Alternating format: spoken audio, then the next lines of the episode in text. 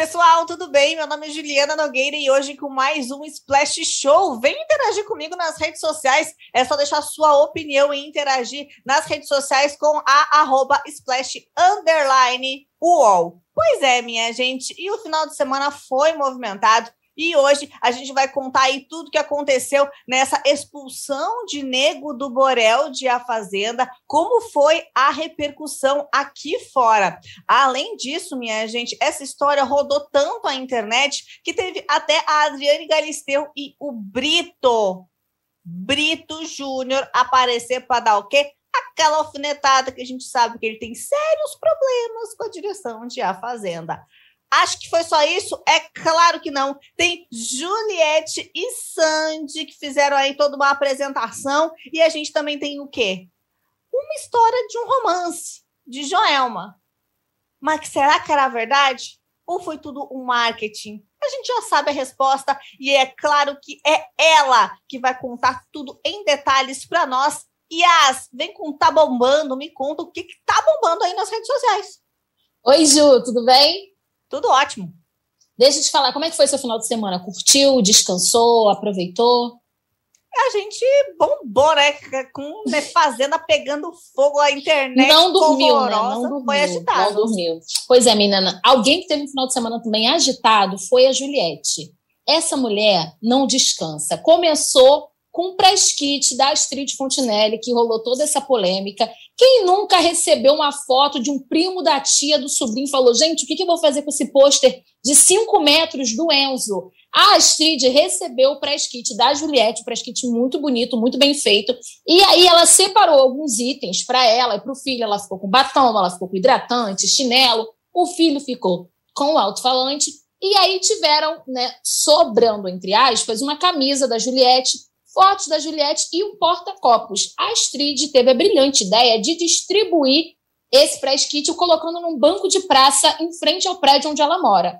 Obviamente que as pessoas não gostaram, acharam indelicado.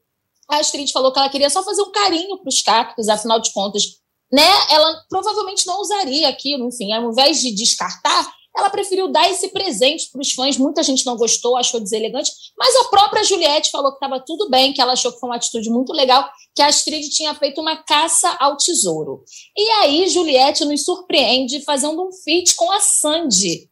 As duas foram no Domingão do Hulk. Foi a primeira vez que a Sandy saiu de casa. A Sandy abriu uma exceção na quarentena dela, pegou o avião, foi lá cantar com a Juliette e elas cantaram as quatro estações, aquela musiquinha, né, daquele álbum maravilhoso que você fica virando a capa do álbum e agora fica calor, fica frio. A Juliette deve ter trocado várias vezes a capa do álbum dela, mas ficou tudo bem.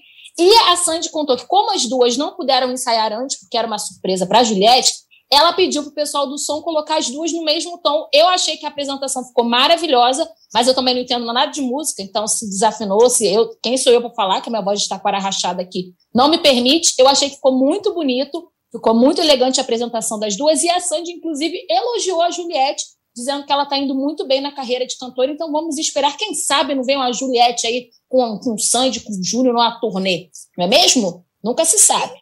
Então, então, foi uma performance que dividiu a opinião, mas eu acho que além da questão musical, o principal é o momento, é aproveitar aquele momento. Exatamente, Ju. Cantando essa, essa música icônica da nossa adolescência, que marcou a nossa vida. Quem é que não eu deu aquela acho. sacudidinha assim, ó, enquanto elas cantavam?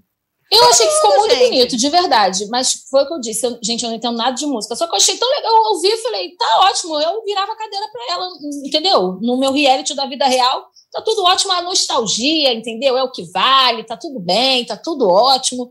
E no final de semana nós tivemos a estreia desses filmes que eu, sinceramente, achei que estavam presos no porão do Rafael Montes. Achei que nunca mais ia sair. Mas saíram os filmes A Menina que Matou os Pais e O Menino que Matou os Meus Pais né, os filmes que são protagonizados pela Carla Dias, pelo Leonardo Bittencourt e pelo Alan Souza Lima. Por incrível que pareça, os filmes foram ao ar. E aí tem muita gente querendo saber o que, que aconteceu né, com os envolvidos no crime. Eu achei que estavam todos presos, mas pasmem, não estão todos. Suzane von Richthofen ainda está presa, mais recentemente, ela obteve uma licença para cursar farmácia. O Daniel Cravinho está em regime aberto, inclusive ele está casado desde 2014. A esposa dele, Aline Bento, contou que ela já perdeu dois empregos quando descobriram que ela era casada com ele. E o Christian Cravinhos estava em regime semiaberto em 2017, mas em 2018 ele voltou ao presídio porque ele cometeu um crime e aí, para variar, ele quis fazer o quê? Subornar os policiais. E aí voltou para o presídio e a pena dele foi para 41 anos e 10 meses de prisão. O filho dele pediu uma coisa que eu nem sabia que existia, que é anulação da paternidade. Ele contou que ele já sofreu muito constrangimento ao ter que mostrar os documentos e aí comprovar, né? Viram lá quem era o pai dele, ele ficou muito constrangido e aí pediu a anulação da paternidade, abrindo mão de herança e de qualquer outro benefício. Os filmes estão disponíveis na Amazon Prime Video e a ordem correta para assistir é a seguinte: primeiro você assiste O Menino que Matou os Meus Pais, depois você assiste A Menina que Matou os Pais e por último você reza um Pai Nosso e vai descansar porque tua alma já está exausta, lembrando que tem que tampar um umbigo antes de assistir esses filmes, tá, gente? É uma maratona pesada. E aí vamos falar do namoro dela. A gata está namorando Joelma, voltou à ativa. É o que a gente achava. Só que aí ficamos surpresos com a notícia de que o namorado da Joelma tem uma namorada. Muita gente estava achando que o Everton Martin, que né, começou ali com um flerte em redes sociais, achávamos que Joelma tinha finalmente né, encontrado um novo amor, mas não era tudo estratégia de marketing para divulgar a nova música dela. E aí o Everton postou uma foto com a namorada verdadeira dele, Joelma, inclusive, comentou na foto, uma foto linda, ela no colo dele, os dois no milharal, achei muito bonito. Agro é pop, agro é amor, agro é tudo, muito romântico da parte dele. E Joelma, por enquanto, está solteira. Mas, quem sabe, vem aí. Inclusive, ele ganhou, sabe quantos seguidores por causa desse clipe, Ju? 146 Quanto? mil. Não acredito. Joelma, se você precisar de alguém para beijar nos clipes, eu estou aqui para ganhar 146 mil seguidores, amor. Conta comigo. Fica Nossa, aqui. Tô passada. Joelma e Diogo Nogueira. Se quiserem, Ju e eu estamos aqui, ó, abertas. Tô disponível. me chama, me chama. Eu, me chama que eu vou, entendeu? É só chamar que a gente vai. Me chama que eu vou. Mas esse lance aí desse tipo de marketing, será que não tá um pouco batido, não? O pessoal não ah, eu acho é uma estratégia, ódio. né? Mas sabe o que, que eu acho? A curiosidade maior foi porque a Joelma há muito tempo, né? A gente não sabia de relacionamento nenhum da Joelma. E aí ela é pegou. É verdade. Ela pegou no ponto fraco do fofoqueiro. Entendeu? É. Falou assim: vou pegar vocês ali na unha e conseguiu. Mas, enfim, Joelma, felicidade para você na sua carreira, na sua vida amorosa que em breve você encontre ou não uma pessoa, se você quiser, se o coração estiver aberto, né? Se você tiver superado essa traição da lua, que fique tudo bem para você, Joelma. Lembrando que estamos aqui caso você precise de alguém para seus clipes, né, Ju? É isso aí. Obrigada, Yas. Tchau, gente. Beijo. Beijo. tchau, tchau. Pois é, minha gente, negócio, viu só? Viu só que o final de semana não foi só a Fazenda, mas é claro que foi muito de a Fazenda, né? Não esquece de interagir comigo lá nas redes sociais do UOL, tá? É Splash Underline UOL. Posse de Bola é o podcast semanal do UOL Esporte sobre futebol. Às segundas e sextas-feiras, eu, Eduardo Tironi, converso com Juca Kifuri, Mauro César Pereira e Arnaldo Ribeiro sobre o que há de mais importante no esporte favorito do país. Você pode ouvir o Posse de Bola e outros programas do UOL em uol.com.br/podcasts, no YouTube e também nas principais plataformas de distribuição de podcasts. E agora eu chamo ela, entendedora de A Fazenda e de todos os bafões desta edição, Aline Ramos, colunista de Splash. Minha gente, vem contar o que, que é essa história. Nego do Borel foi expulso, mas já tá circulando. Tipo, vida normal, é isso aí? Ao que parece sim, né? É nós ainda estamos baqueados com essa história da Fazenda, ainda tá aquela coisa assim, tá difícil de assistir, de acompanhar, de digerir tudo que aconteceu, mas logo depois, assim, pouco tempo depois que Nego do Borel foi eliminado, ele foi expulso, né, de fato, ele já estava passeando no shopping, assim, tranquilamente, com os amigos, vida que segue, assim, é, parecia que estava tudo normalíssimo. Ele também foi visto num bar à noite com os amigos. Então é isso. Foi passear, fazer umas comprinhas, mostrar né, a, a cara para a sociedade, depois foi para o bar, tudo certo. Né? E aí é aquilo, né? tá certo, sou eu que tenho que julgar, né? Mas é, é meio complicado, justamente até pelo vídeo que ele publicou é, na, no seu Instagram, um vídeo longuíssimo, 13 minutos de vídeo, em que ele fala ali sobre ser. Ele, ele faz um esclarecimento antes, muito detalhado, sobre todos os casos que ele foi acusado, e acho importante até que ele esclareça mesmo. Isso, isso faz parte, ele realmente tem direito em falar sobre o que, que ele foi acusado e, inocentado já.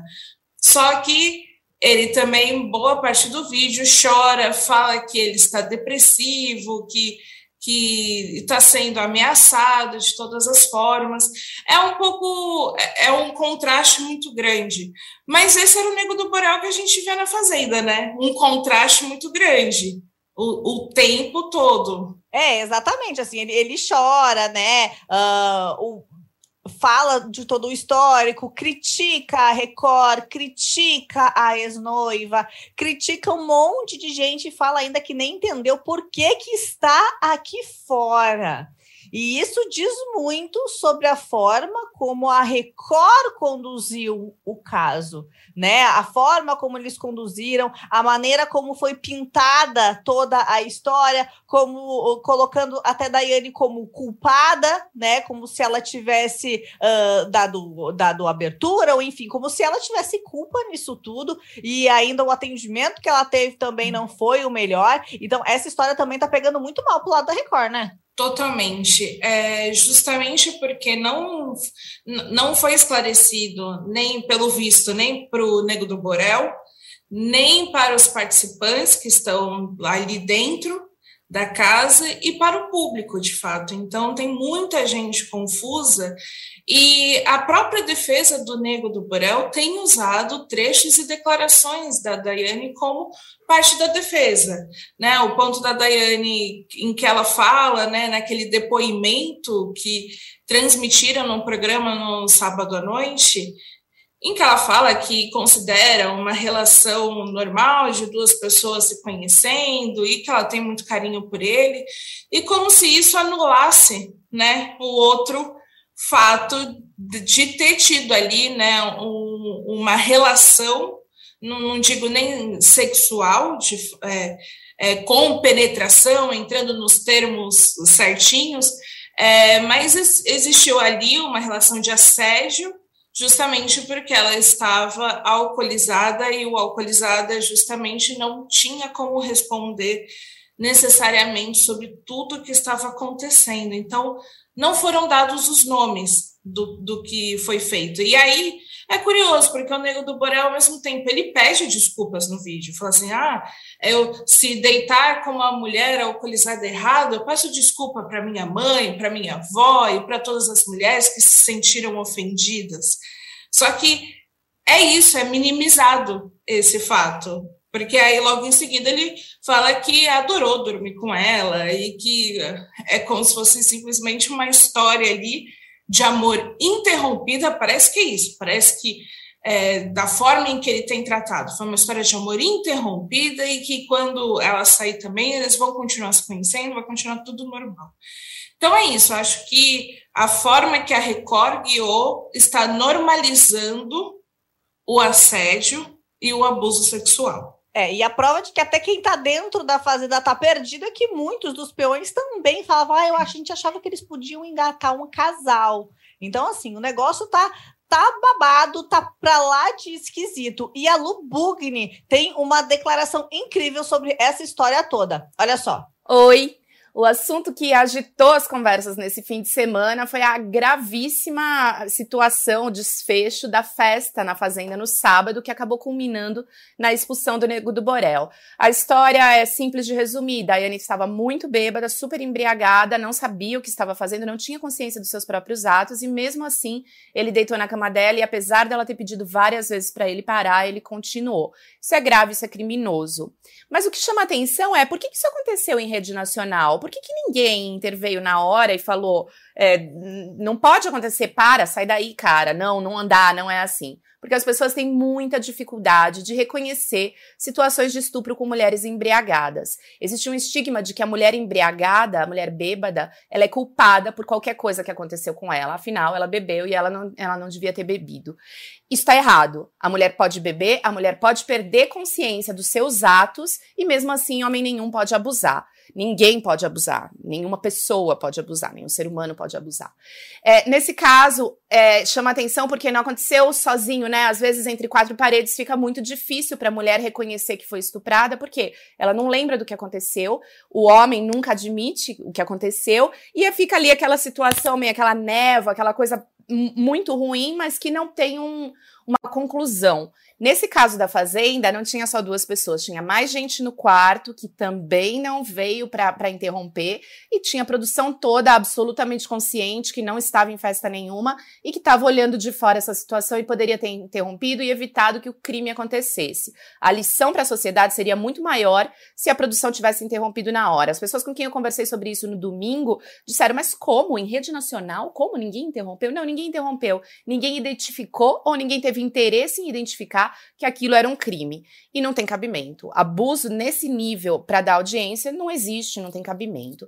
Agora, vale a lição para todos. Em situações de festa, em situações que tem muita gente, quando percebe que o amigo um pouco mais alterado levou uma menina para o quarto, você, a menina sem consciência para o quarto, é hora de interromper, é hora de todo mundo se juntar e falar: não, essa aqui não tem condição de decidir o que ela quer agora. Ela pode ficar brava com você amanhã? Até pode. Aí é o direito dela. Amanhã ela fica brava. Nesse momento exato em que a mulher bêbada está sem consciência, ela não pode de jeito nenhum ter o corpo dela violado de nenhuma forma, mesmo que ela esteja dizendo, murmurando ou achando que quer. Não, mulheres bêbadas não podem ser abusadas dessa maneira.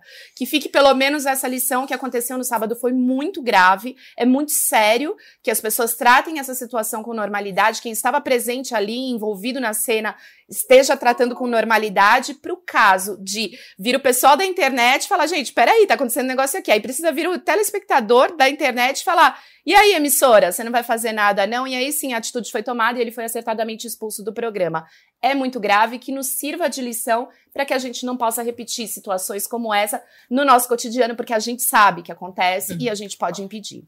Pois, pois é, tá mais do que claro que a, a, atitude da Record foi altamente questionável, né? Logo, eles que interrompem o tempo todo para dizer que não pode isso, não pode aquilo, não pode isso, não pode aquilo. É punição atrás de punição, alerta atrás de alerta, e na hora que realmente tinha que intervir e se posicionar, ninguém fez nada. Pois é, só que isso já aconteceu com a Globo também há um tempo atrás. Uh, como a Globo lidou com isso, Aline? Conta pra gente qual, como foi isso quando aconteceu com a Globo, qual é a diferença das duas, o, o que rolou, porque isso não é de agora, né? Então já tem um, um histórico para se basear e para poder agir diferente, para poder agir melhor, defendendo de fato quem precisa ser defendido. É, eu acho que é importante destacar que a Globo já errou muito nessa questão de segurança dos seus participantes, na relação de histórias de assédio sexual, de estupro e por aí vai. Já errou muito, várias vezes, e talvez por isso, atualmente, já tenha um procedimento, eu não considero nem padrão, mas esteja mais alerta e mais preparada para lidar com essas situações quando elas surgem, né? Mas a, é, a gente já teve casos em que sim, participante foi expulso por estupro, é, mas isso só aconteceu justamente porque existiu uma pressão, assim como existiu agora na Fazenda, né? Então, só que chama atenção que no BBB 20, né, a gente teve a história ali de assédio em festas, que foi a questão de passar a mão né, que estava o Pyong, o Patricks envolvido, e todas essas histórias chamam atenção porque eles foram chamados no confessionário, e ali basicamente teve uma conversa e um papo, pô, né, segura aí. Isso com certeza interferiu na, no, na postura deles ali dentro no, nos dias seguintes, por mais que exista, por mais que a gente também possa questionar, será que não era o caso de expulsão? Né? Mas mesmo assim existiu ali uma postura, acho que até mais educativa.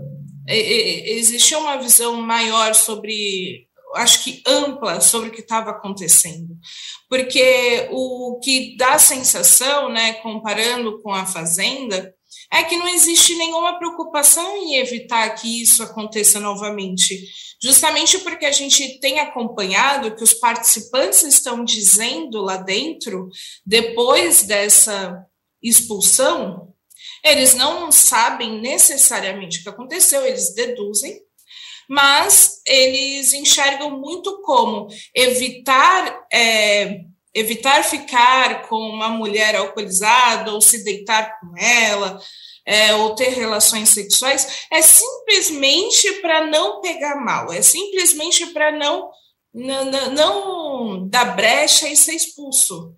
É assim que eles colocam, tanto que a Daiane foi conversar, né, foi desabafar com o Tiago, e quando o Tiago voltou ali, sentou junto com o MC Gui, com o Gui Araújo, o MC Gui perguntou o que, que era e falou: ah, eu pensei que já era mais uma vítima que ela estava tentando abater. Então é isso, parece que as mulheres estão ali, principalmente a Daiane, tentando eliminar concorrentes por uma falsa acusação de abuso sexual. Então, isso não é interessante para a gente, para a sociedade, isso não, não, não, não é interessante para quem está lá dentro, não é seguro e também não é interessante para o próprio público.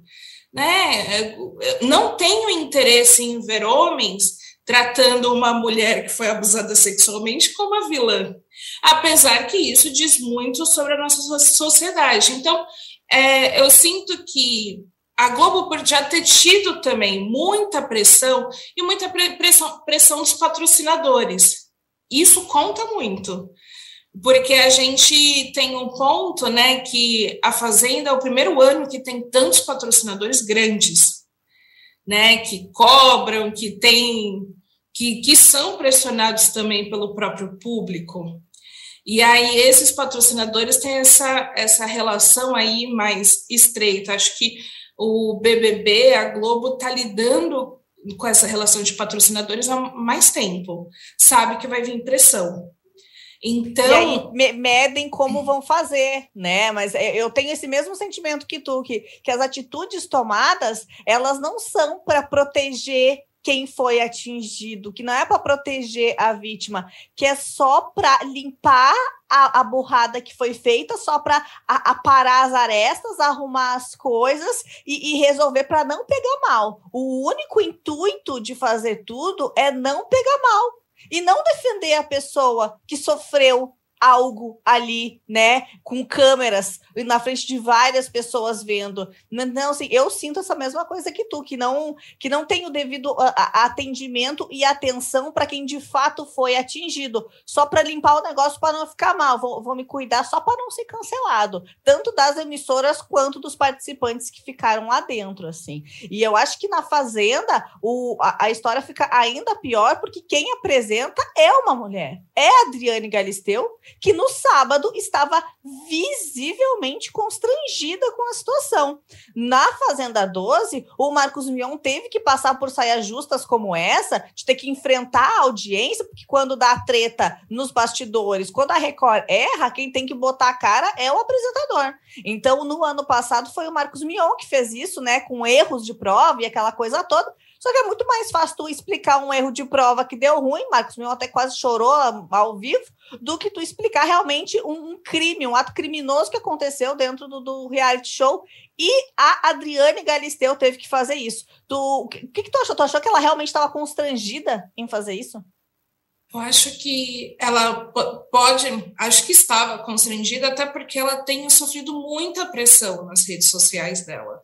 Né? Desde que tudo aconteceu, as pessoas jogam culpa na Galisteu, como se ela estivesse concordando com o que aconteceu, como se ela tomasse todas as decisões ali, né? Então, é muito também é injusta essa cobrança, né? Porque a mulher vamos cobrar ainda mais do que a gente cobraria de do que a gente cobraria se fosse um, um homem, né? Então, é, é péssimo, porque é isso, é colocar os valores dela mesmo em questionamento. Ela tem sido muito questionada, e aí é isso, a gente não sabe dos bastidores, não sabe ali do o, o que, qual foi a tensão, né, para chegar nessa decisão da expulsão.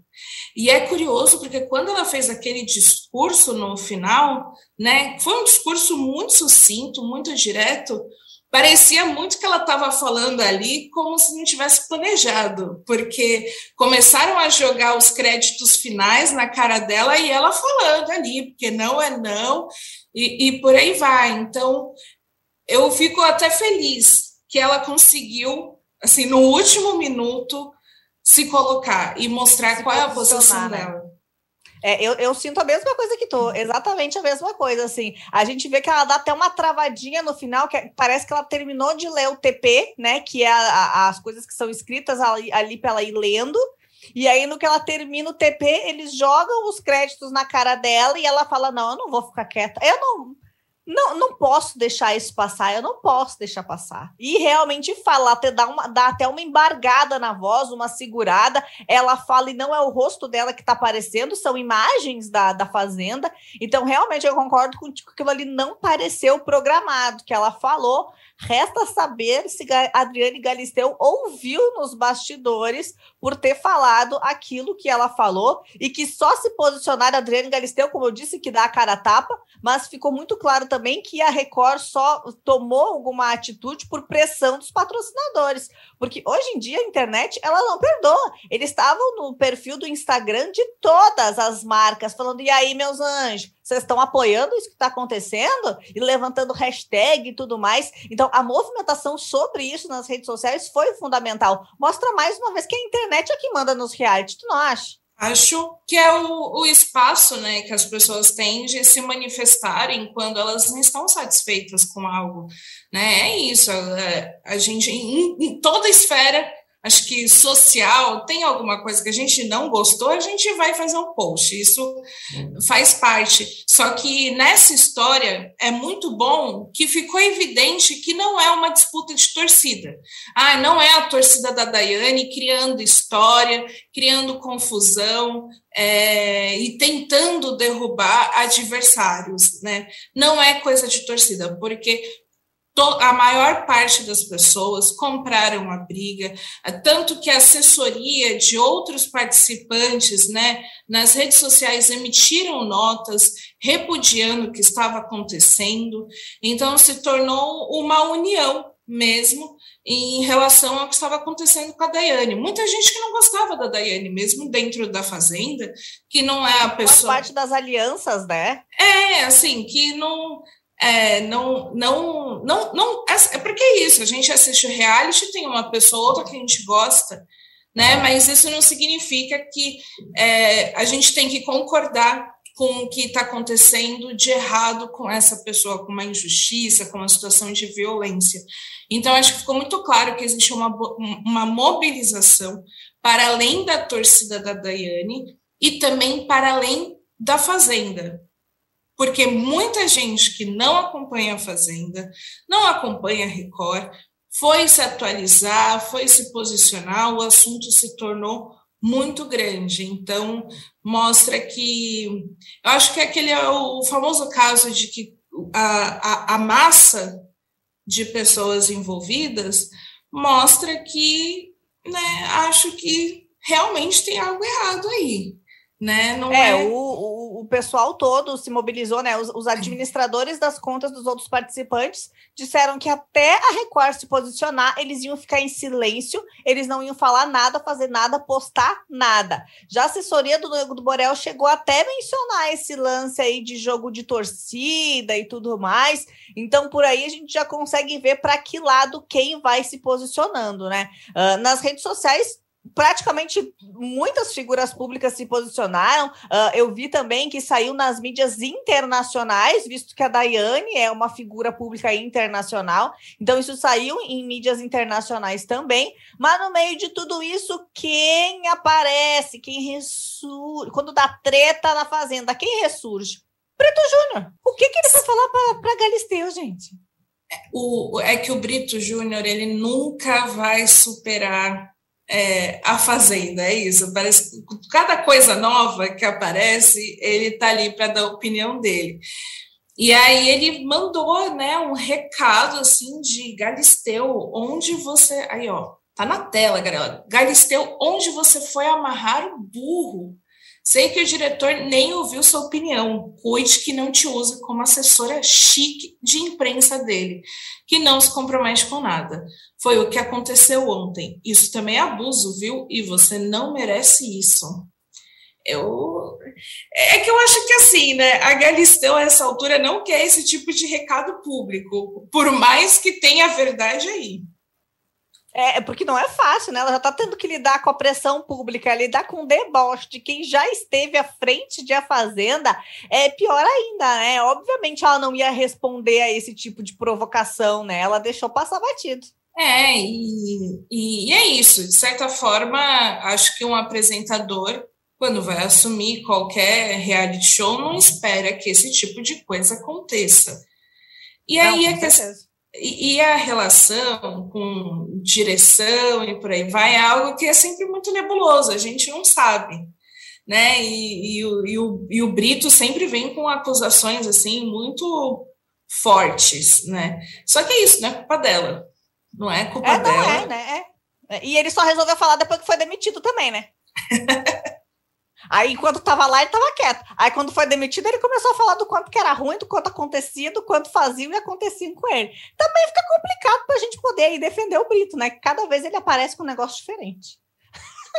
É, ele só quis jogar fogo no feno, né? E, e é, é, é, sempre aquela sensação, né, da pessoa que quer jogar ali uma pimentinha na história, mas nem parece que está necessariamente preocupada com essa história. Né? Exatamente, só quer apagar o fogo com gasolina. É isso. E porque, porque é aquele ponto, né? Ele tá sempre mandando recado para o Mion, para Galisteu, que não importa quem assuma a direção, vai receber um recadinho do Brito. já faz parte do pacote para encarar as redes sociais. Assumiu alguma coisa lá que tem a ver com a direção da Record, já sabe que no PEC vai estar tá ali ter que lidar com o Brito te alfinetando nas redes sociais. Faz parte do pacote. Aline, muito obrigada pela tua participação. Hoje foi especialmente sensacional. Muito obrigada. Quero agradecer a Yas também e a sua companhia que teve com a gente nesse Splash Show. Amanhã a programação continua por aqui e eu te vejo na próxima segunda-feira, tá? Não esquece de acompanhar a gente também nas redes sociais, arroba Splash Underline UOL. Eu te vejo na próxima segunda. Um beijo. Tchau, tchau.